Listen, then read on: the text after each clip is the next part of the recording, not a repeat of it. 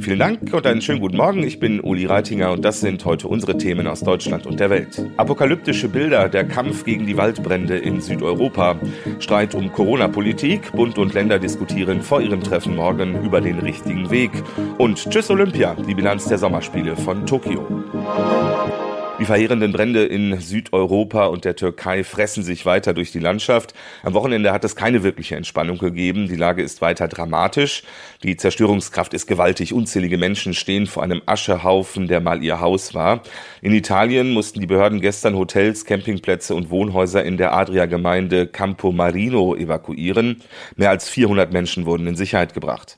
Auch auf der griechischen Insel Euböa spielen sich immer wieder dramatische Szenen ab. Den Küstenort Pef Lewski haben die Rettungskräfte praktisch aufgegeben. Unser Mann in Griechenland ist Takis Zaphos. Auf der Insel Euböa haben die Flammen also gewonnen. Den Einsatzkräften blieb gestern nur noch die Anwohner mit Booten von der Insel zu holen. Ein Wahnsinn, Takis. Hallo aus Athen. Die Szenen sind apokalyptisch auf dieser wunderschönen Insel. In einigen Dörfern kämpften die ganze Nacht durch die jungen Leute allein gegen die Brände, mit Eimern und Gartenschläuchen gegen haushohe Flammen. Die Behörden sind überfordert. Äh, wir haben kein Flugzeug heute gesehen, schrie ein aufgebrachter Einwohner. Und ältere Menschen fanden Zuflucht auf einer kleinen Fähre und tausende andere Einwohner verbrachten die Nacht in ihren Autos, die sie ganz nahe am Strand geparkt hatten. Wegen der starken Rauchbildung kann man vielerorts auf der Insel Euber gar nicht atmen. Das ist bei dir in Athen zum Glück mittlerweile wieder anders. Du hast gesagt, das Schlimmste habt ihr da in der Hauptstadt überstanden? Ja, hier in Athen ist die Lage verglichen mit den vergangenen Tagen viel, viel besser. Alle Brände sind gelöscht, lediglich gibt es hier und dort Stellen, wo kleine Brandherde plötzlich entstehen, die aber sofort gelöscht werden. Zudem ist endlich die Luft wieder besser. Man konnte in der Nacht die Fenster wieder aufmachen. Boah, zum Glück. Das ist ja auch ein Erfolg, an dem viele Helfer aus aller Welt mitgearbeitet haben. Griechenland hat um internationale Hilfe gebeten und die ist direkt gekommen oder zumindest auf dem Weg. Deutschland will insgesamt 200 Feuerwehrleute und Experten schicken. Wie groß ist die internationale Hilfsbereitschaft für Griechenland? Mehr als 1000 Feuerwehrleute aus 22 Staaten sind bereits hier oder werden in den nächsten Tagen kommen. Sogar aus Ägypten sind zwei Löschhelikopter angekommen und Feuerwehrleute aus der Ukraine und Rumänien kämpfen auf der Insel Euböa gegen die Flammen. Französische, spanische und zyprische Löschflugzeuge sind im Einsatz. Die deutschen Feuerwehrleute sollen erst am Donnerstag hier sein. Diese Verstärkung ist aber sehr wichtig, denn die Feuerwehrleute hier sind erschöpft. Takis Zaphos, vielen Dank nach Athen. Kommen wir zum Kampf gegen die Corona-Pandemie. In Frankreich muss ab heute praktisch jeder einen Nachweis in der Tasche haben.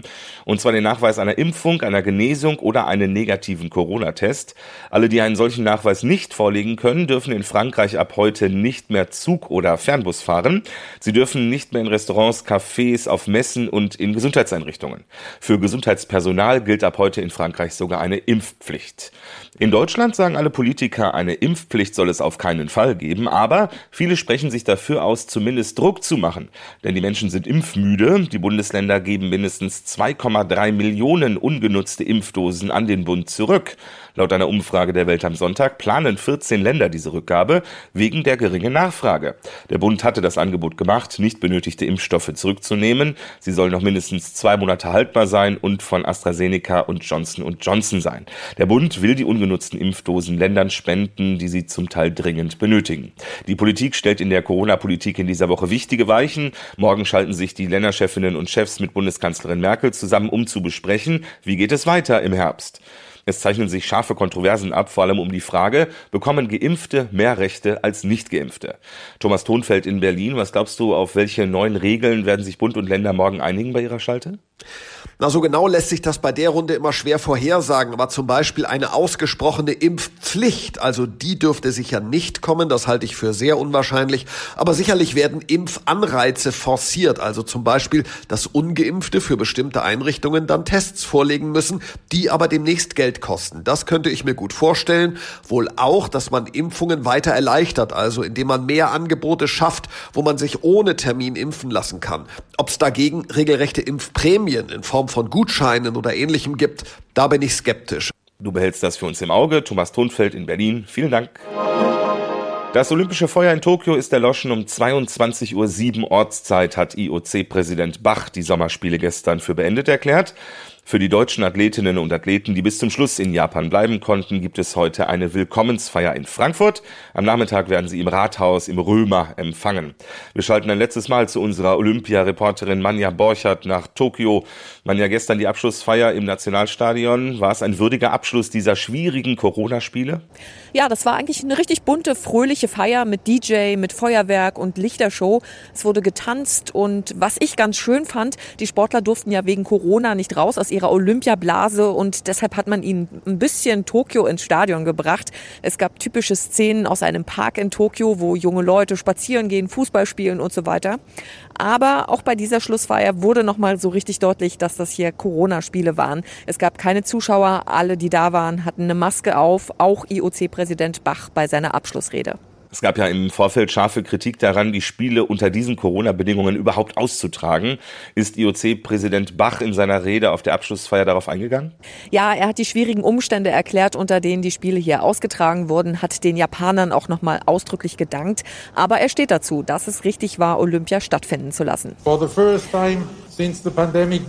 Er sagt, das erste Mal seit Beginn der Pandemie ist die ganze Welt zusammengekommen und der Sport stand mal wieder im Mittelpunkt.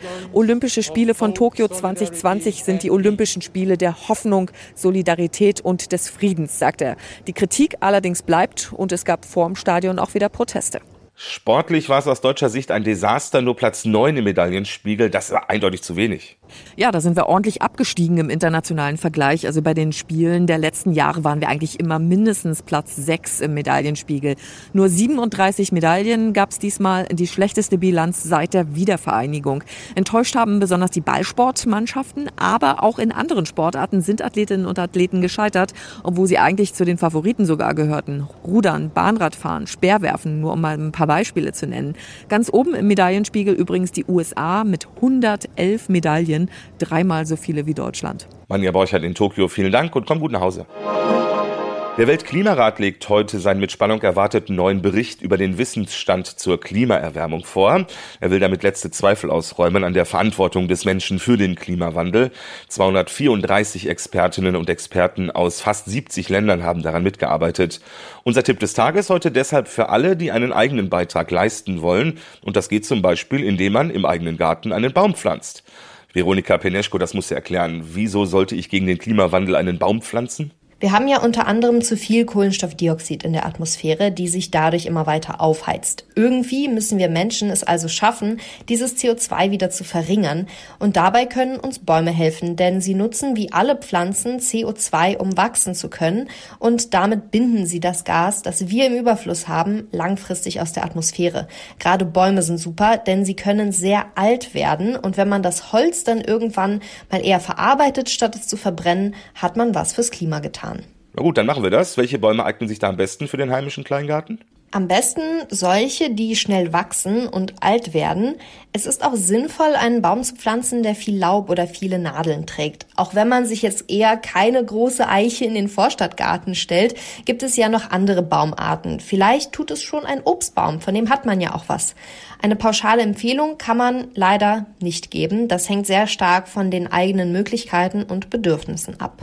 Das muss ja keine pauschale Empfehlung sein, aber wie finde ich denn heraus, welcher Baum zu mir und meinem Garten passt? Da gibt es verschiedene Anlaufstellen. Eine wäre beispielsweise eine Gärtnerei, die man in der Nähe hat, oder auch eine sogenannte Baumschule. Dort können Expertinnen und Experten dann weiterhelfen. Es ist schon wichtig darauf zu achten, welche Bodenverhältnisse man hat und was in dem Garten überhaupt überleben kann.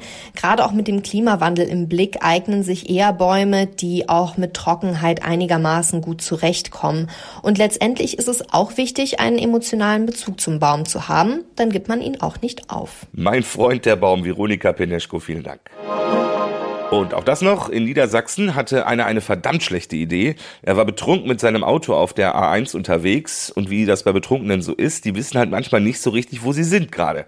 Also, was macht der Mann? Er fährt in Harpstedt an eine Raststätte. Da ist die Polizei gerade mit einer Verkehrskontrolle beschäftigt. Der Betrunkene geht also auf die Beamten zu und fragt sie nach dem Weg, logisch. Die aber sagen ihm nicht, wo es lang geht und wünschen noch gute Fahrt, sondern die lassen ihn erstmal ins Röhrchen pusten. 2,61 Promille kam raus. Von seinem Führerschein kann sich der 57-Jährige wohl erstmal verabschieden. Zumindest ist er wohl wieder zu Hause. Immerhin. Das war's von mir. Ich bin Uli Reitinger und wünsche Ihnen einen schönen Start in die neue Woche. Tschüss, bis morgen.